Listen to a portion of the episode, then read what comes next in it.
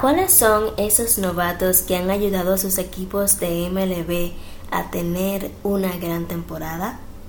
Hola, hola, yo soy Rosa Cuevas y bienvenidos a Baseball Lab.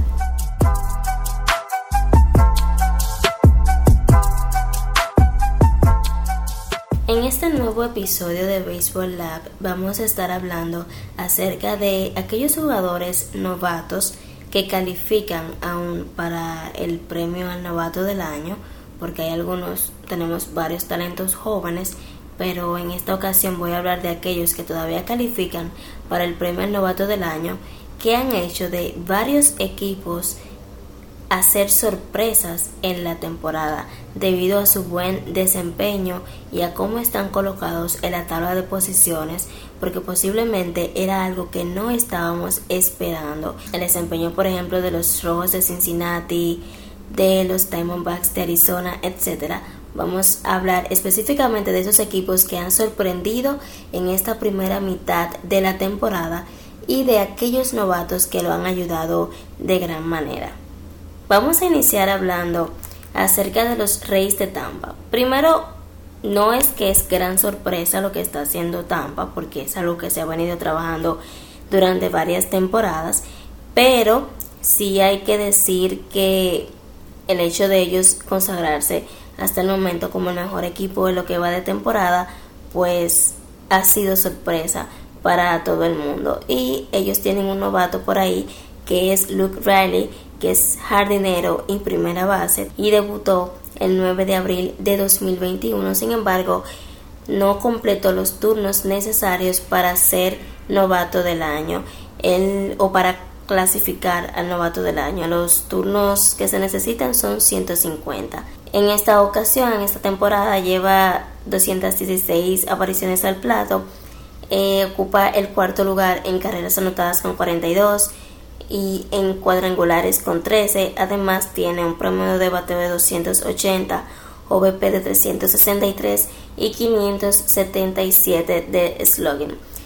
Quiero decir que esto no es un top, pero voy a terminar con el mejor novato de la temporada, pero no es un top. Vamos a pasar ahora con los Rangers de Texas, que han tenido de las mejores ofensivas de la temporada, ya hablamos de eso en un episodio anterior. Ellos ocupan el primer lugar de la división oeste de la Liga Americana con récord al momento de grabar este episodio de 50 y 33. Y hablamos de Josh Young, tercera base, con 25 años, que debutó el 9 de septiembre de 2022 tiene 56 carreras anotadas, ocupando el tercer lugar, al igual que en los hits con 85, ocupa el segundo lugar en cuadrangulares con 17 y en slogan con 494, al igual que en WOBA con 352 y WRC Plus con 126. Hay que decir que es el cuarto en carreras impulsadas con 49, tiene 274 de promedio de bateo y 327 de OVP. Josh Young, de quien se habló mucho en estos días porque tiene la titularidad de la tercera base para el juego de estrellas y muchos fanáticos se preguntaban por José Ramírez. Es cierto que Josh Young ha bajado un poquito su producción, pero ha sido en tercera base bastante bueno ofensivamente, entonces no es tan mal que esté ahí. Ustedes saben que el juego de estrellas es algo de votaciones, pero sí, eh, Josh Young, que aunque como dije ha bajado su producción, ha ocupado ahí varios puestos en el liderato ofensivo de los Rangers de Texas. Por otro lado, vamos a estar hablando acerca de los Orioles de Baltimore, que ha sido una sorpresota realmente, ocupando el segundo lugar de la división este de la Liga Americana con 48 juegos ganados y 33 perdidos. Y vamos a iniciar con Gunnar Henderson, infielder de 22 años, que debutó el 31 de agosto de 2022. Tiene 38 carreras anotadas, ocupando el tercer lugar, 55 hits y está empatado en el segundo lugar de cuadrangulares con 11, junto con Edley Rutschman y Ryan Mancastle. Además tiene 30 carreras impulsadas, 240 de promedio de bateo, 338 de VP, 459 de slugging, 345 de WOBA y 121 de WRC. Hay que decir que tuvo un inicio lento y que no juega todos los días. Sin embargo, en junio tuvo 6 cuadrangulares, 16 carreras impulsadas y una línea ofensiva de 320, 354 y 640. Y continuamos con los Orioles y hablamos de Jenny Ercano, de quien ya conversamos en un episodio anterior cuando hablábamos del éxito temprano que tuvieron los Orioles. Y es que este relevista derecho realmente ha sido bastante importante para el equipo. Tiene 29 años, es el de más edad en esta lista y debutó el 11 de mayo de 2022 y realmente el cambio que tuvo de la temporada pasada a esta fue del cielo a la tierra. Si quieren saber un poquito más de lo que hizo, pueden ir a ese episodio donde hablamos de los Orioles y del efecto de Jenny Ercano. Ha sido sin dudas el mejor relevista de los Orioles y uno de los mejores en las grandes ligas. Tiene una efectividad de 1.14, siendo el primero entre los relevistas de Baltimore y el tercero en la Liga Americana. Además, tiene whip de 0.86, ocupando también el primer lugar. 2.11 de FIP en el segundo lugar. Ha dejado en base al 86.1% de los bateadores, ocupando también el primer lugar. Y está en el cuarto en promedio de bateo del oponente con 203. Sin dudas estos dos novatos, aunque es extraño llamar novato a Jenner debido a los 29 años, pero sí aún califica para ganar el premio.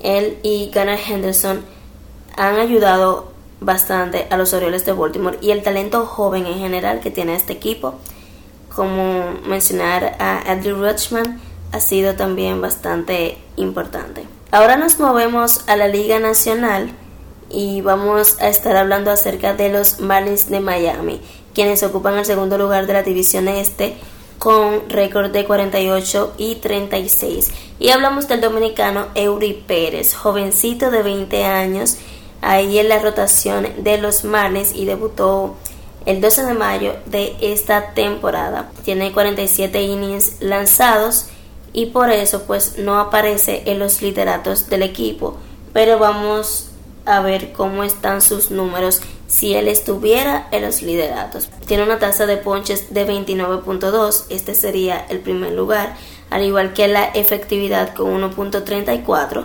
Tiene el mejor whip con 0.98, al igual que el mejor FIP con 3.04 y promedio de bateo de 182 también que ocuparía el primer lugar de aparecer en los lideratos. Obviamente ganar el novato del año es más difícil para un lanzador y mucho más para uno que ha acumulado poca cantidad de innings, pero sí hay que hacerle una mención especial a Eury Pérez. Ahora hablamos de los Rojos de Cincinnati, quienes sorprendentemente ocupan el primer lugar de la división central de la Liga Nacional con un récord de 44 y 39 y vamos a destacar la actuación de Spencer Steer quien tiene 25 años y debutó el 12 de septiembre de 2022 y es líder ofensivo de los Rojos de Cincinnati.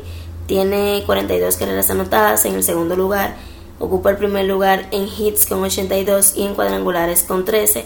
Además tiene 48 carreras impulsadas en el número 2 y es primero en promedio de bateo con 283, OVP 374, slogan 497, WOBA 375 y WRC Plus con 130.